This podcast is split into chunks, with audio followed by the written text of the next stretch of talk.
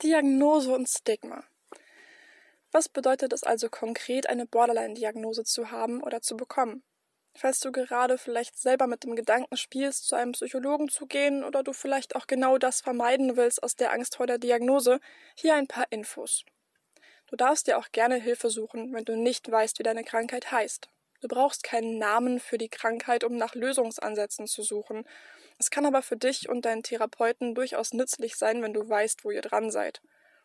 Auch ist es natürlich immer leichter, Freunden und Verwandten zu erklären, was man hat, wenn man mal einen Namen dafür kennt, aber da stoßen wir auch schon auf Probleme. Es kann gut sein, dass Ärzte und Psychologen sagen, dass die Krankheit chronisch ist und man, darf, äh, und man davon nicht heilen kann. Das nimmt einem gerade am Anfang der Reise schon mal schnell den Wind aus den Segeln. Außerdem kann es passieren, dass man beginnt, die Krankheit als Ausrede für alles zu nutzen. Es gibt wirklich viele Dinge, die Betroffenen Schwierigkeiten bereiten, aber das ist kein Grund, sich immer darauf auszuruhen. Auch passiert es schnell, dass man anfängt, sich mit der Diagnose zu identifizieren.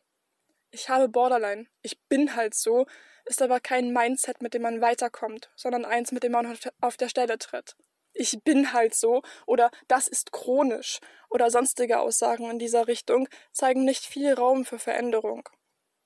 Statt also immer nach Namen für Probleme oder nach weiteren Problemen zu suchen, ist es vielleicht mal hilf hilfreich, nach Lösungen zu suchen oder nach Vorteilen oder Dingen, die bereits gut funktionieren, nach Dingen, die man besser machen kann. Aber wenn man immer nur nach Fehlern sucht, lenkt man seine eigene Energie in die falsche Richtung. Energy flows where the focus goes. Rika Janice 2020. Aber ich glaube, das Schlimmste an einer Diagnose ist das damit verbundene Stigma. Kommentar des Autors. Mir ist beim Lesen aufgefallen, dass vielleicht nicht jeder weiß, was ein Stigma ist. Also hier noch eine Wikipedia-Definition. Stigma, altgriechisch Mehrzahl Stigmata, bedeutet wörtlich Stich, Punkt, Wund- oder Brandmal und steht im Allgemeinen für ein auffälliges, mitunter negativ bewertendes Merkmal, siehe Mal oder Makel, in Klammern Schandfleck, oder eine pathologisch typische körperliche Erscheinung oder Ausprägung, zum Beispiel ein Leberhautzeichen. Mein innerer Klugscheißer möchte an dieser Stelle gerne erwähnen, dass Stigmata früher aus dem religiösen Kontext bekannt waren es bezeichnet Wunden am Körper lebender Menschen, die von denen, die denen von Jesus ähnlich waren. Also die zum Beispiel Einstichstellen von den Wunden der Kreuzigung. Damit Kommentar Ende. Damit will ich nicht sagen, dass man nicht auch ohne diese Diagnose einem solchen Stigma ausgesetzt sein kann. Das passiert alleine schon, wenn man recht dünn ist und alle mal pauschal annehmen, man sei magersüchtig. Oder wenn man Narben am Arm hat und die Menschen, die es sehen, einen gleich mal in die Schublade einen gleich mal in die Schublade, der will doch nur Aufmerksamkeit stecken. Oder wenn man bunte Haare hat, mit jemandem vom selben Geschlecht Händchen hält oder generell etwas isst, ausstrahlt oder tut, was nicht ins Bild des anständigen Durchschnittsbürgers passt. Gängige Vorurteile gegen Borderliner sind zum Beispiel, die ritzen sich wegen der Aufmerksamkeit.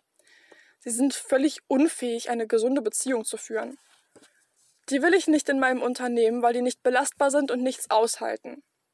Von so Leuten sollte man sich fernhalten, die machen nur schlechte Laune und ziehen einen mit runter.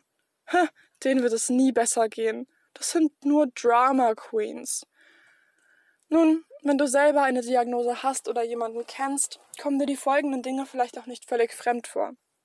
Und deshalb ist es wichtig, dass wir mit diesen Vorurteilen mal aufräumen denn solche Stigmatisierungen können schwere Folgen haben, so dass Betroffene selbst anfangen, sich damit zu identifizieren oder dass sie gewisse Jobs nicht bekommen oder sogar Partner oder ihre Freunde vor ihnen davonlaufen. Auch kann es sein, dass man sie erst einmal in einer intensiven Belastbarkeitsprobe testet, nur um zu sehen, was sie so aushalten. Ich selber bin auch schon solchen Vorurteilen begegnet. Bei dem Mann, der mir einmal in einer, in einer Bar sagte, Oh, du bist Borderlinerin? Ja, klasse. Ihr seid ja zu nichts zu gebrauchen, aber im Bett steckt dir einiges weg. Bei der Sozialarbeiterin, die ich um Hilfe bat, als ich nicht mehr weiter wusste, die mich aber wegschickte, als sie meine klaffenden Wunden sah, weil sie meint, mir ging es um die Aufmerksamkeit und ich sollte mich zusammenreißen. Aber auch bei Psychologen und Therapeuten, die sich schwer taten mit einer Behandlung oder gewisse Dinge, die ich sagte, augenblicklich in ihre kleinen Schubladen gesteckt hatten bei einer Frau für das Einstellen ähm, Bei einer Frau, die für das Einstellen neuer Mitarbeiter verantwortlich war und die einmal sagte, wir nehmen keine Borderliner, mit denen gibt es nur Probleme. Vielleicht möchtest du an dieser Stelle selbst einmal ein bisschen Zeit für dich nehmen, um dich zu fragen, wann du schon mal mit Vorurteilen konfrontiert warst, auch wenn diese nichts konkret mit Borderline zu tun hatten. Schreib auch auf, was dich daran verletzt oder gestört hat. Kommentar des Autors. Bedenke dabei auch, dass Stigmata einfach Vorurteile sind, die generell an jedem haften können. Ich spreche hier von Stigmata im Borderline-Kontext, aber man wird ja heutzutage wegen allem stigmatisiert. Sexualität, Hautfarbe, Haarfarbe, Hobbys und so weiter. Kommentar Ende.